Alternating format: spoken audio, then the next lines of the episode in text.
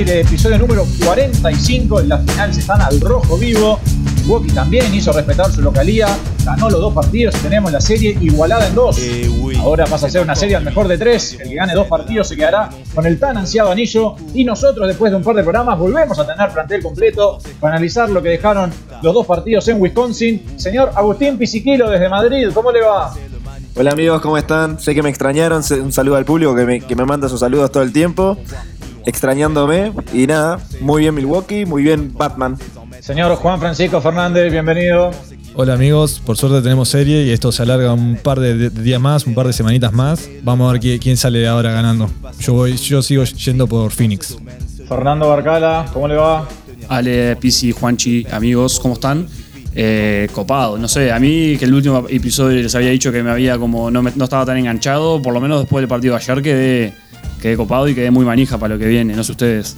Sí, son dos, las finales son bastante, vienen siendo bastante buenas. Yo la otra vez leía que en cuanto a rating están superando ampliamente a lo que fueron las finales del año pasado, por poner un ejemplo. Creo que la gente se está enganchando bastante. Yo tengo una pregunta. ¿Es una final si en, el parquet no dice The Finals? Por eso es lo que más me molesta de ver este, estas finales. Que no está el, el legendario The Finals ahí puesto. Es que nadie puede creer que sea Phoenix contra Milwaukee la final. ¿Decir que es por eso? es raro que no, que, no, que no aparezca, ¿no? Que no lo pongan ahí. O sea, no les cuesta nada, y siempre lo hacen aparte. O, el, trofeo o algo, tipo, no hay nada. Hay tipo en la parte de atrás, tipo, hay unas lonas que dice tipo de finales y de finals, uh, that's game o no sé qué. Pero no podés sacar el, al Larry de, la cancha. La otra cosa que vi, que dato de color, o extraño, para lo que todavía estamos viviendo, fue que afuera del estadio hay como un fan fest o, algo así. Eh, y estaba lleno, lleno, lleno literalmente de gente sin, sin tapaboca. O sea, una locura para lo que estamos viendo todavía en Uruguay e incluso acá en España, ¿no? O sea, ver esa magnitud de gente sin tapaboca festejando una rueda de En Estados Unidos ya el, el COVID murió. Pero es una locura, no deja de ser una locura. O sea, ves acá los partidos de la Eurocopa que están ahí con medio público, o la, la Copa América, o ahora los partidos de la Sudamericana que no ni siquiera público y en Estados Unidos es un disparate. O sea. Eso, eso me pasó viendo el, el partido 3, tipo, ver toda la gente y decir, qué, qué gozado estar ahí, tipo, después de todo de tanto tiempo, sin espectáculo y todo, tipo, estar ahí, viendo también los videos, tipo, del partido del partido 4 que ahora vamos a hablar, también, vos, la emoción y lo de estar ahí en la cancha, la verdad, qué, suerte que tiene esa gente.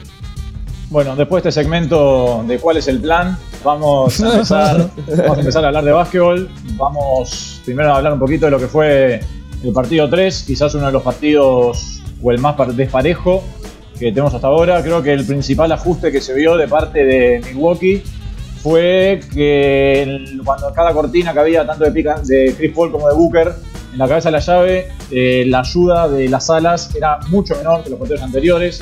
Me acuerdo que decíamos que Milwaukee había permitido 17 tiros de 3 de las esquinas en el partido 2. En el partido 3 tan solo fueron 3 los triples que tiró Phoenix en la esquina.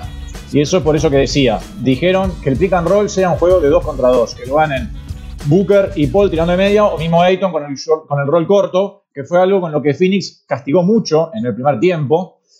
Pero de todos modos, Milwaukee se mantuvo en partido y el partido se empezó a quebrar en el segundo cuarto, en los últimos minutos.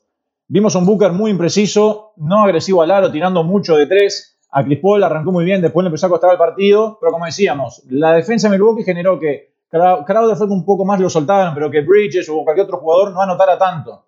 Mientras que el lado en ataque, lo que más cambió a Milwaukee fue que le dieron mucho más la pelota a Middleton. Tuvo muchísimo más la pelota en la mano, atacando el aro. Giannis lastimó muy bien adentro, como siempre. Fue una, no me acuerdo el puntaje ahora, pero creo que 22 puntos había hecho Milwaukee, creo que en el primer cuarto en la pintura, que era un récord.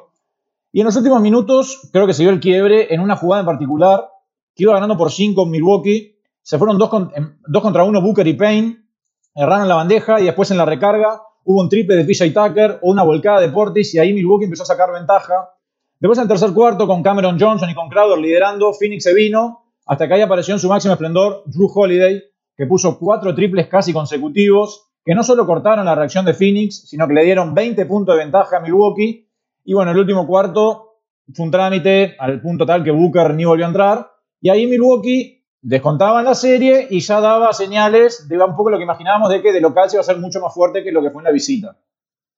No, sí, eh, había partido hasta la mitad del segundo cuarto, había partido y después, no sé si fue que fallaron los, los Suns o lo Milwaukee se prendió, pero después no hubo forma de remarlo. Hubo ahí, se pusieron a cuatro en el tercero, pero después la, lo de Giannis, los muchachos de Giannis, la rompieron. Yo la diferencia que vi. El, el Robin Giannis, ¿no? El Robin. El Robin Giannis, diría Pisi. Sí. Mm. No, ahora, ahora está acá para, para responder. Cuando, cuando juega bien Middleton, está en los episodios, cuando, cuando no, no. Cuando, cuando juega bien Middleton, gana Milwaukee. Es que a Middleton le ha costado el arranque de todas las series de playoffs. Hoy leí la estadística. Esta es la cuarta serie que juega Milwaukee en estos playoffs. En los juegos 1 y 2 de las cuatro series, Middleton ha promediado 18 puntos con un 37.8% en tiros de cancha. Y en partidos desde el 3 al 7, que se ha jugado 13 hasta el día de hoy, está promediando 27.1 puntos por partido con un 46.3 de efectividad en tiros de campo. Es como que le cuesta engranar, pero que una vez que engrana eh, se convierte en Batman. Sí, igual como, como yo lo, lo viví, es como ver el partido 2 y el partido 3 es ver eh, la ofensiva de Milwaukee tipo día y noche totalmente. En el partido 3 dejaron que Middleton y Holiday llevaran la pelota y que y Gianni jugó mucho más eh, abajo el aro, de 5 realmente, y se notó como la ofensiva eh, fluyó mucho más. Fue un poco lo que dijiste vos en el, episodio pasado, amigo. Holiday puede ser Holiday y Middleton puede ser Middleton, de esa forma, no viendo a Giannis entrando como un tren de, de, afuera. Sí, a mí lo que, lo que más me llamó la atención, o sea, no por el resultado, porque después que después que se sacó la ventaja se terminó, pero a vos sale que siempre hablas un poco lo más menos, vapuleó en el, más menos de, la, banca. O sea, la banca, solo Bobby Portis hizo un más menos 19 en el, juego 3. Y por ejemplo, Cameron Payne tuvo un menos 18, Torrey Craig un menos 12 en 15 minutos. Ahí se, notó un poco la diferencia, ¿no? No, y, también una cosa que dijimos en el episodio pasado, como eh, la energía que le da Bobby Portis cuando están de local, pues también, como dijo Ale, la localidad pesó mucho. La energía que le da Bobby Portis a la gente y a los jugadores es como, está mucho más presente en, de local que. Porque en Phoenix no lo vimos. Boy Porti fue prendido a fuego. Hizo, no sé, 11 puntos, ¿no? 8 rebotes.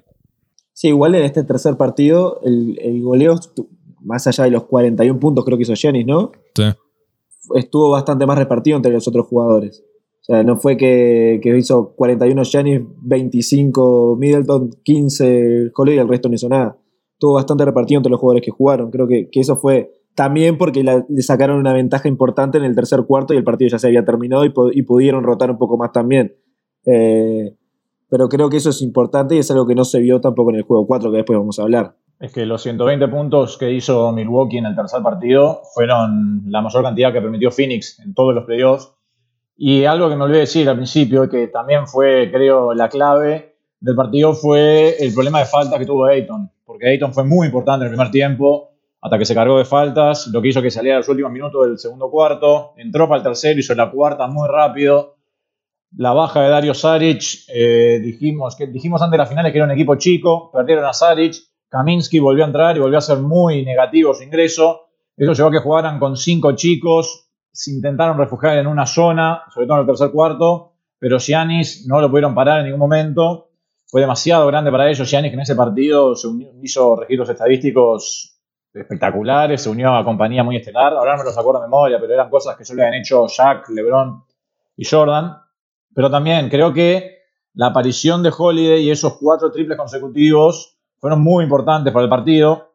Más allá de todo lo que está haciendo Holiday en defensa sobre Chris Paul, que lo tiene recontra maniatado. Y también, como decían ustedes, ¿no? el aporte de los otros jugadores, porque Portis metió tiros importantes y defendió muy bien. Le puso el picante que siempre le pone a los partidos. Pilla y taca rendidor. Conaton, que está teniendo unas grandes finales. Como que se le dio todo a Milwaukee en ese partido, que no solo le permitió descontar, sino que les permitió ganar en confianza. Sí, y aparte le. Un, dato no menor, Giannis tirando 13 de 17 en libres para lo que venía tirando en, lo que eran el resto de los playoffs, es una gran diferencia. Creo que solo Giannis tiró más libres que todo el equipo de Phoenix. La localidad. Eh, y, ah, Y bueno, y sí, igual también ves la foto de cuando, cuando le agarra a Janis abajo del aro y tiene cinco manos alrededor. No, no, pará, pará. No, no, digo la localidad por el sentido de la cantidad de libres que tira. No, no, yo sé, yo sé. La localidad porque más confianza para, para meter. No, sí, tiene tranquilidad, nadie le grita, nada. Claro, yo leía claro, que. el silencio de la cancha cuando tira Janis es increíble verlo. Tipo... Es increíble. Monty Williams se quejaba de que es justamente eso, que Giannis tiraba, tiró, más tiró más libres que todo, que todo Phoenix entero. Pasa que cada vez que le agarra bajo el aro le caen cinco cuerpos, es obvio, y más siendo local, es obvio que le van a cobrar todas las faltas. Digo, me parece que es evidente, más con lo que hemos hablado siempre, que Phoenix es el cuadro que menos tira libres en toda la NBA. Entonces, eso me parece que es un, fue un factor bastante importante, sobre todo para agarrar confianza en, ese rubro para lo, para lo que viene, ¿no? No, eh, también, también sumado que no tuvieron, los Suns no tuvieron la lluvia de triples que tuvieron en el, segundo partido. En vez de 20 tiraron 9 triples, entraron 9 triples. Y ahí ya tenés bastante diferencia. Sumado también a lo que decís de... Eh, yo cuando vi que ya Scott Foster iba a ser el, juez del partido, dije, está, ya está blowout de. 0-12 ahora el récord de Chris Paul con él, ¿no? Sí, 0-12, por eso. Hombre. Ya Chris Paul eh, ni juega cuando está Scott Foster. Bueno, después llegó el partido número 4, que a ver si se resumiera, para poner un titular corto, que es algo que también influyó en el partido número 3, pero que en el 4 se agravó eso, yo lo titularía como rebotes ofensivos y pérdidas. Esos fueron los dos aspectos claves del último partido. En ambos, ambos rubros la diferencia fue de 17 a 5. Es decir, Milwaukee agarró 17 rebotes de ataque contra 5 de Phoenix y Phoenix tuvo 17 pérdidas contra 5 tan solo de Milwaukee. Eso llevó a que en el partido, en el cuarto partido, Phoenix tomara tan solo 78 tiros de cancha contra 97 de Milwaukee. Milwaukee además tiró 10 libres más. Y aún así Milwaukee lo terminó ganando en los últimos minutos y remando la de atrás. Porque Phoenix tuvo muy buen porcentaje en tiros de cancha, tiró arriba del 50% contra un pobre 40% de Milwaukee. Si no recuerdo mal, creo que es la primera vez en la historia que pasa que un equipo tirando tan bien como Phoenix pierde contra un equipo tirando tan mal como Milwaukee. Creo que ahí la clave es eh, el fatídico partido que tuvo Chris Paul, seguramente el peor de él con la camiseta de Phoenix. Un Chris Paul que la verdad está sufriendo muchísimo en las finales, por lo que decíamos de la defensa que está haciendo Holiday. Siempre hablamos de la importancia de Chris Paul a la hora de, cuidar el balón, de su, de su ratio asistencia contra pérdidas, que en su carrera tiene 3,92, es decir, él hace 3,92 asistencias por cada pérdida, que algo para un, base que sabe que maneja mucho la pelota es asombroso. Y ahora en las finales, su ratio es de 1,94. Creo que eso lo está sintiendo muchísimo Phoenix. Él no está cómodo, lleva 17 pérdidas en lo que va de las finales. Ahí, nuevamente, mucho mérito para Holiday. Y bueno, del partido en sí podemos hablar de que Booker fue impresionante lo que jugó, volviendo de un partido muy malo. Middleton también. Y creo que algo que nosotros no estamos viendo, le contamos a la gente, estamos viendo el partido juntos en un asado, o sea, no era un ambiente en el que podía prestarle mucha atención a la, situación. Y Yanis, la tapa que hizo, eh, yo después viendo el partido de vuelta, me doy cuenta que es una de las mejores jugadas defensivas en la historia de las finales. Quizá no a la altura de la de LeBron, pero va a andar ahí. Lo que hace Giannis en esa jugada, defendiendo el rol en la cortina y después volviendo a tapar a Ayton, es impresionante. La verdad, es impresionante. Y bueno, entre las pérdidas de Chris Paul, la jugada defensiva de Giannis y lo que hizo Middleton en ataque, se terminó desembocando el partido a favor de los Bucks. Agregaría una cosa más en lo que vos estabas diciendo, Ale, que son las faltas, ¿no? Porque el partido lo venía llevando, lo, venía llevando Booker para Phoenix, que creo que ya iba a 40 puntos en el tercer cuarto, o 35 puntos en el tercer cuarto, y hizo la quinta falta empezando el cuarto cuarto. Eh, estuvo casi 6-7 minutos afuera y ahí fue donde Milwaukee arrimó el partido y creo que pasó antes de que entrara. no recuerdo mal, no fue tan así. O sea, sin dudas que la quinta falta lo sacó de ritmo. Salió ganando por 5 y entró, entró, entró ganando por 5 después Ahí va, eso te iba a decir, salió ganando por 6 y volvió a entrar ganando por 5. Es decir, eh, Phoenix mantuvo la ventaja sin él. El tema es que, como decís vos, el hecho de salir tanto tiempo lo sacó de ritmo. Él venía muy bien, había hecho la cuarta, había salido, aún así lo volvió a poner Monty.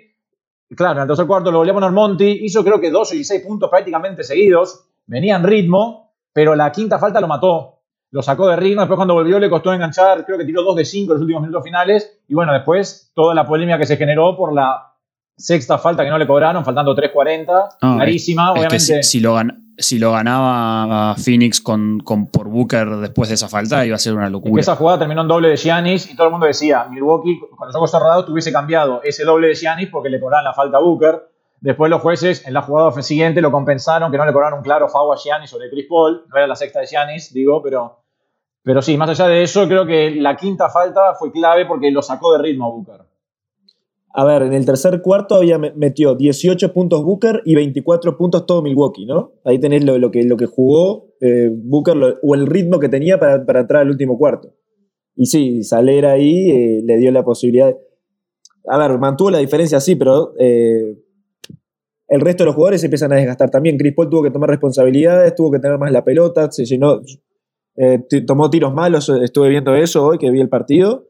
Y, y además aparecieron mucho más las pérdidas y además es- que le genera mucho más cansancio a Chris Paul tener que tener la responsabilidad, por más de que sea un jugador súper experimentado. Pero después de 35 minutos de partido necesitas que alguien más tire. Eh, o que alguien tenga la responsabilidad de llevar la pelota también. Yo creo que también eso influye. Sí, eh, yo creo que lo de Chris Paul, vos, decías, Ale, corregime, 17 pérdidas en lo que van de los playoffs o de, o de la En las serie. finales. 17 en todas las finales. 33 asistencias, 17 pérdidas. Comparado con lo que venía haciendo Chris Paul, eh, creo que en términos de, de la resta de la serie de playoffs es abismal la diferencia. Vos dijiste el ratio ahí, pero no sé si piensan que le está jugando, le está pasando factura tema cansancio o algo a Chris Paul o es, es exclusivamente un tema de la defensa de, que está haciendo sobre todo Holiday. Para mí es un combo de los dos, porque Holiday, cuando tenés a Holiday encima, lo tenés adentro, básicamente. Y no te hace falta y te atomiza. Pero para mí lo que le pasó ayer a Chris Paul fueron malas decisiones y que se puso um, con cabeza de tarmo para mí. Para mí tomó malas decisiones y en vez de dársela a Booker, decidía por él y armaba mm, algo que te das cuenta de que es poco característico de Chris Paul tomar malas decisiones. Y eso me parece que fue lo que al final a Phoenix lo mató eh, al final del cuarto. Porque dicen que tanto le cambió a, a- a Booker esos cinco minutos, se perdió del ritmo. Mirá que estaba. eh, ayer, ayer jugó Kobe Booker, o sea. La Sí, rompió ayer. pero llega, entra como con otra mentalidad, ya sabiendo que si hace la sexta se va, se va a la mierda, entonces como que perdés un poco de, de intensidad. Sí, sin lugar a dudas. Venías de invocar 16 puntos casi seguidos. Estabas en la zona, como dicen, y te sacan. Y tenés que ver 7 minutos, 6, 7 minutos de partido de afuera. Y ya te cambia mucho. Yo creo que en cuan- con, lo que relaciona a Chris Paul, me parece que la defensa de Holiday lo cansa. Sobre todo el hecho de que le pone presión. Entonces ya lo, lo desgasta, le come piernas solo de subir la pelota.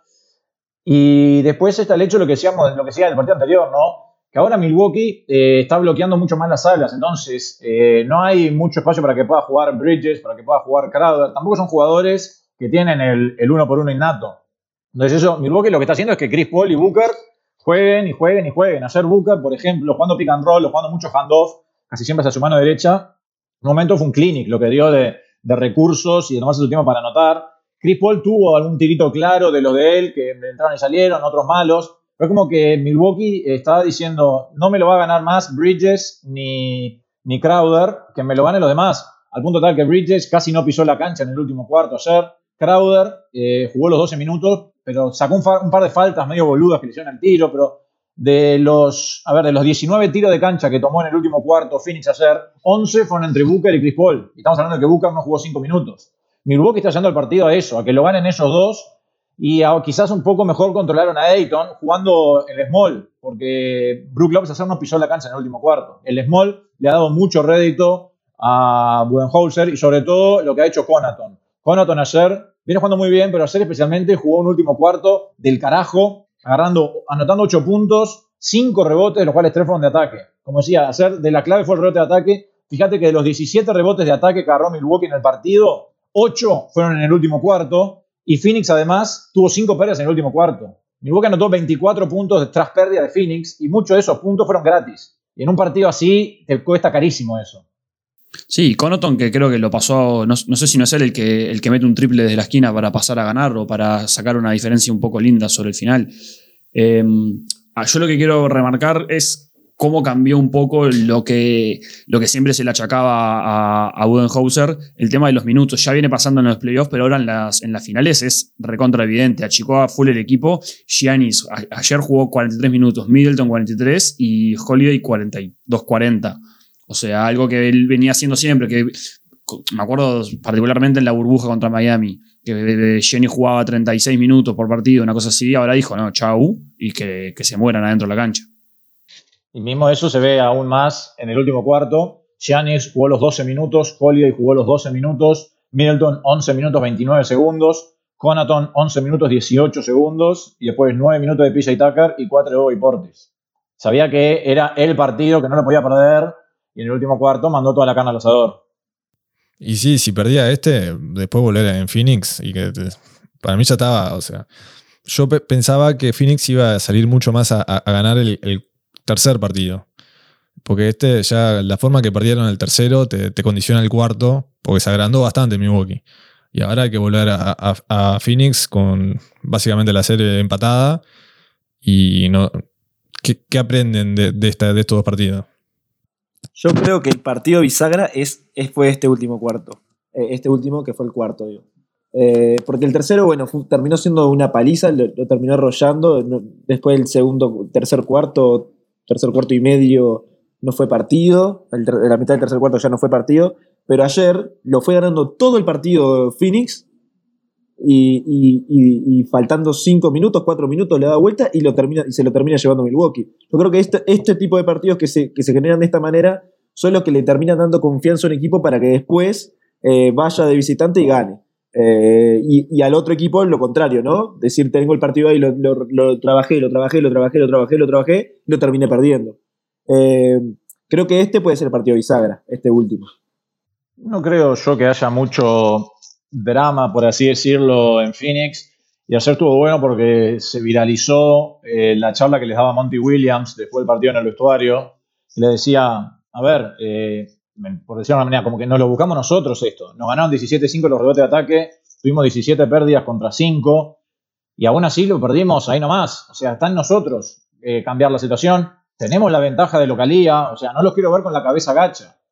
Creo que el principal ajuste que va a tener que hacer Phoenix es cuidar la pelota. O sea, viene aumentando sistemáticamente su número de pérdidas en las finales. Arrancaron en 9, después 12, después 14, después 17.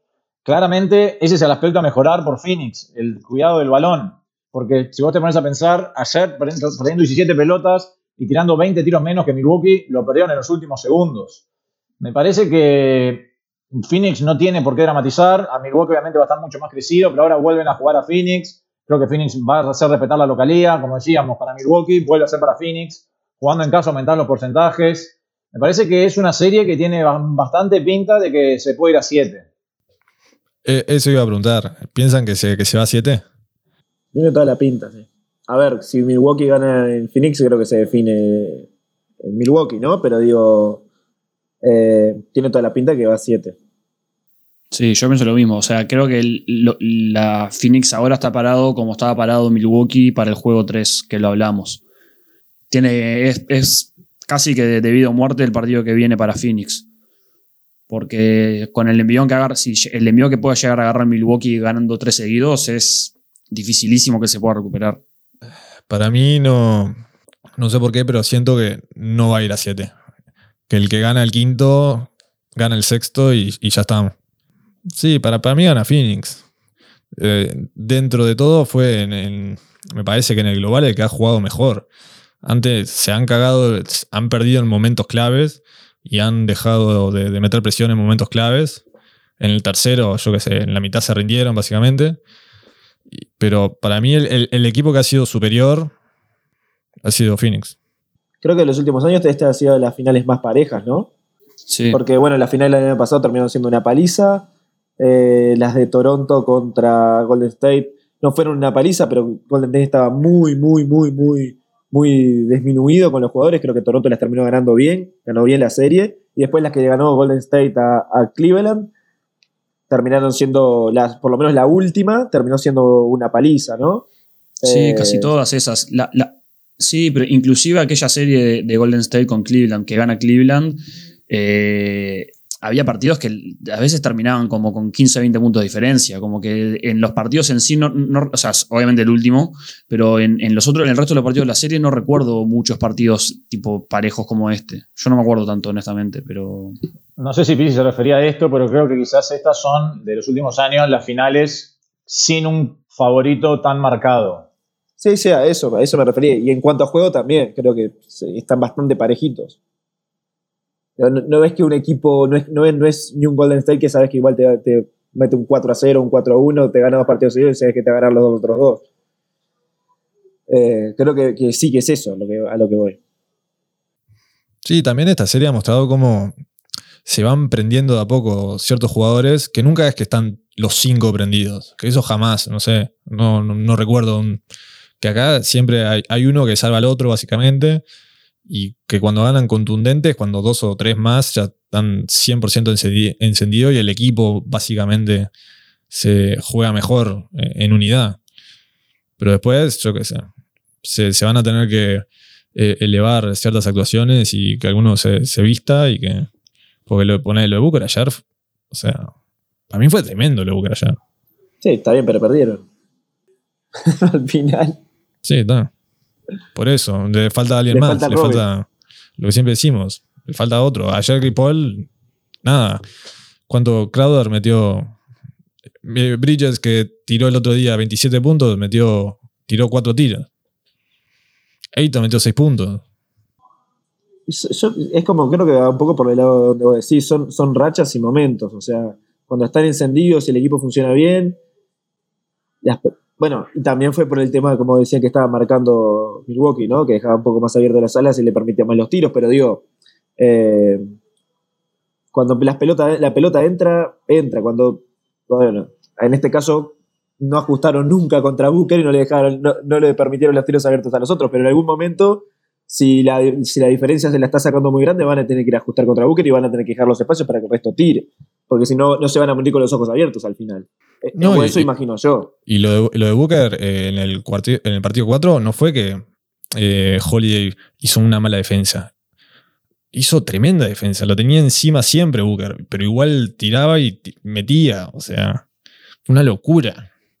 Sí, Pero- es que cuando, es, cuando se ponen en modo estúpido, es modo estúpido. Middleton también, el, o sea, el juego 4 estaba en modo estúpido y llegaba a su, a su lugarcito ahí al- al de la- a la derecha de la llave y chas, todo red. Así es imposible. Sí, dentro de todo está el, el- el- el- el equipo visitante que estuvo más cerca de robarlo fue Phoenix, ¿no? Yo creo que igual que Milwaukee, a Milwaukee no le molesta un partido como el de ayer a nivel defensivo. Para nada, creo que incluso es eso un poco lo que buscan. Porque además, si vos ves, este, Chris Booker, hay una estadística que te muestra eh, cuántos puntos se espera que hiciera el jugador en base a la calidad de los tiros que toma. Para que vos tengas la idea de si tiró tiros claros, si tiró tiros muy complicados. Y en Booker dio que se esperaba que hicieran 40, hizo 42. Es decir, los tiros que metió Booker ayer son los que mete sistemáticamente todas las noches. Eh, con Middleton pasó algo parecido porque él se esperaba que hiciera 42 e hizo 40. El- la, la- la la estadística más llamativa en ese caso fue lo de Holiday, que hizo tan solo 11 puntos y con la calidad de los tiros que tomó se esperaba que hiciera 23. Erró mucho triple solo Holiday y ayer claramente no fue su noche a nivel ofensivo, tiró 4 de 20, después lo compensó en defensa.